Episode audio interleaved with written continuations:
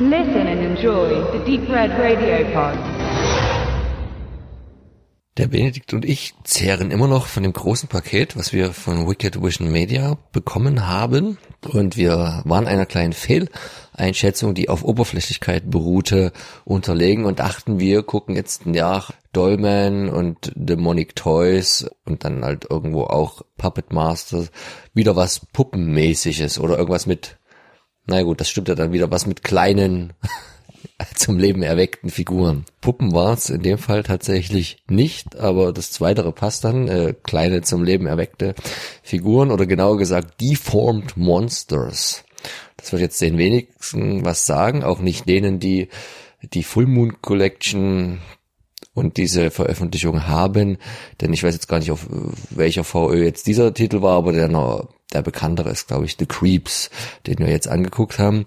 Ja, und äh, The Creeps sind ein wenig irreführend, furchteinflößende Monster, zumindest auf dem Cover der Veröffentlichung. Auch die Bilder hinten sind ein wenig reißerischer oder das fasst den Film äh, enger zusammen, als er eigentlich ist. Und wenn man dann so ein bisschen guckt, äh, umschreibt die PG-13 Altersfreigabe in den Staaten dann doch ein bisschen besser, was wir da gesehen haben in ganz knappen, ganz, ganz knappen 80 Minuten. Was haben wir denn gesehen? Was hat Charles Band uns diesmal präsentiert?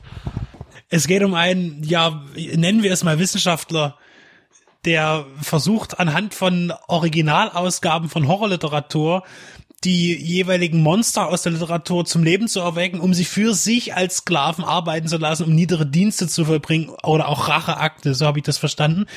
Aber eigentlich geht es ja um die geile Bibliothekarin, äh, die mit ihren Mitte 20 und äh, mit ihrem Goldkettchen an der Brille völlig äh, merkwürdig dargestellt wird, wie so vieles in dem Film, wo eben die in der Bibliothek arbeitet, wo diese Manuskripte, diese handschriftlichen Originalausgaben, die irgendwo da in Kalifornien, zwischen Kalifornien und Oklahoma irgendwo gelagert werden, äh, dort entwendet werden. Und sie ist nun eben auf der Suche nach diesem merkwürdigen Professor, um wiederum diese Manuskripte zurückzuholen damit sie nicht gefeuert wird, so wie ich das wiederum verstanden habe.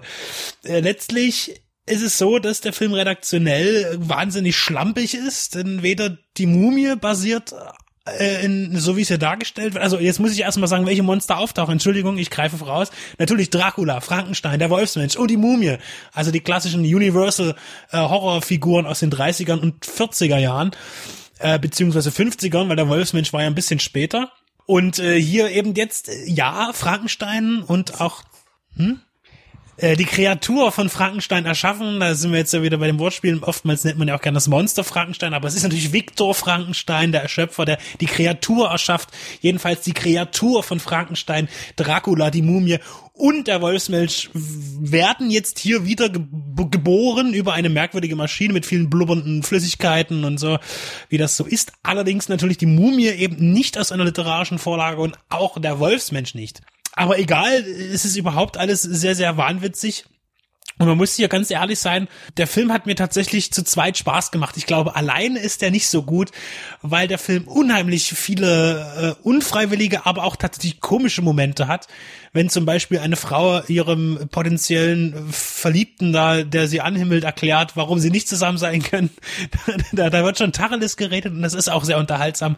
Oder wenn die geile äh, Oberbibliothekarin, die scharf auf die Bibliothekarin ist, sich äh, als Dingfickerin mit einem Buch selbst befriedigt.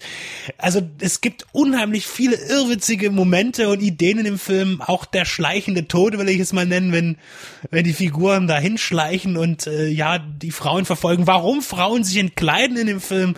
Äh, das ist alles sehr nachvollziehbar gemacht. Äh, warum zieht sich jetzt die Hauptprotagonistin, die übrigens sehr attraktiv ist, jetzt überhaupt aus? Das wird alles sehr gut hergeleitet. Andere Sachen wiederum aber nicht. Ich denke, vor allen Dingen ist der Film, der hier auch von Charles Band selbst inszeniert wurde.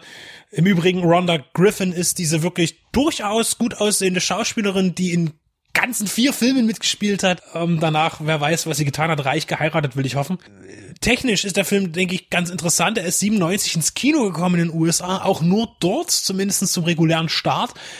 Der wurde nämlich, und das fällt nämlich auf, gleich in CinemaScope, das ist schon mal ungewöhnlich für einen Full Moon Film, weil das ja auch ein gewisses Entgelt benötigt, also durchaus teuer ist, auf CinemaScope zu drehen. Damals noch für alle jungen Leute gab es kein Digital, ähm, 97. Und der Film ist in 3D gedreht worden, was man auch tatsächlich den Bildern, den Bildkompositionen ansieht, dass man eben irgendwas in die Kamera reinhält, sei es ein Messer, ein Kerzenständer, ja, oder irgendwas anderes. Interessant ist auch, dass für eine PG-13 tatsächlich eine nackte Frau zu sehen ist in dem Film. Also es gibt viele Sachen, über die man nachdenken kann und darf bei dem Film.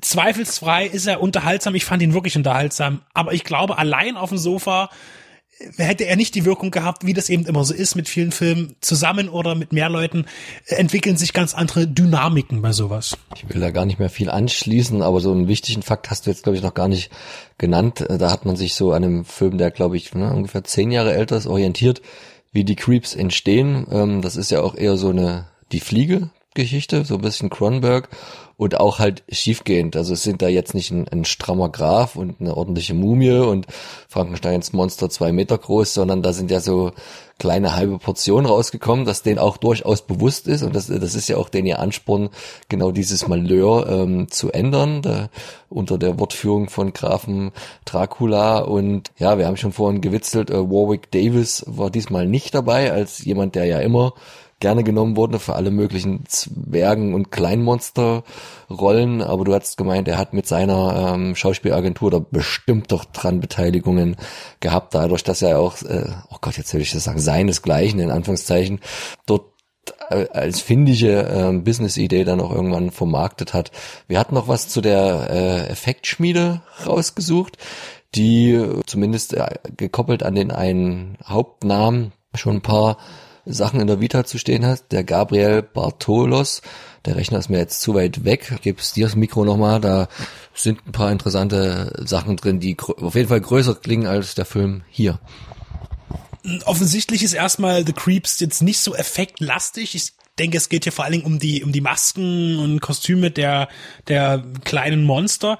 Äh, der Gabriel Bartalos ist bei Atlantic West Effects, das ist vielleicht sogar seine Firma, hat so ähm, Anfang der 90er Jahre angefangen, Filme äh, auszustatten. Er hat aber auch vorher schon unter Rick Baker gearbeitet und in seinem Övre finden sich durchaus große Titel. Das geht von ähm, Darkman bis hin zu Emmerichs, äh, Roland Emmerichs Godzilla oder The Spirit.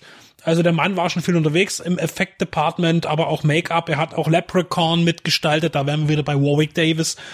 Ähm, ja, und auch bei Future Kick sehe ich gerade, den ich auch großartig finde, im Film von Roger Corman mit Don the Dragon Wilson, den wir alle kennen, aus Bloodfist 1, Bloodfist 2 und Bloodfist 3 bis 8 dann später.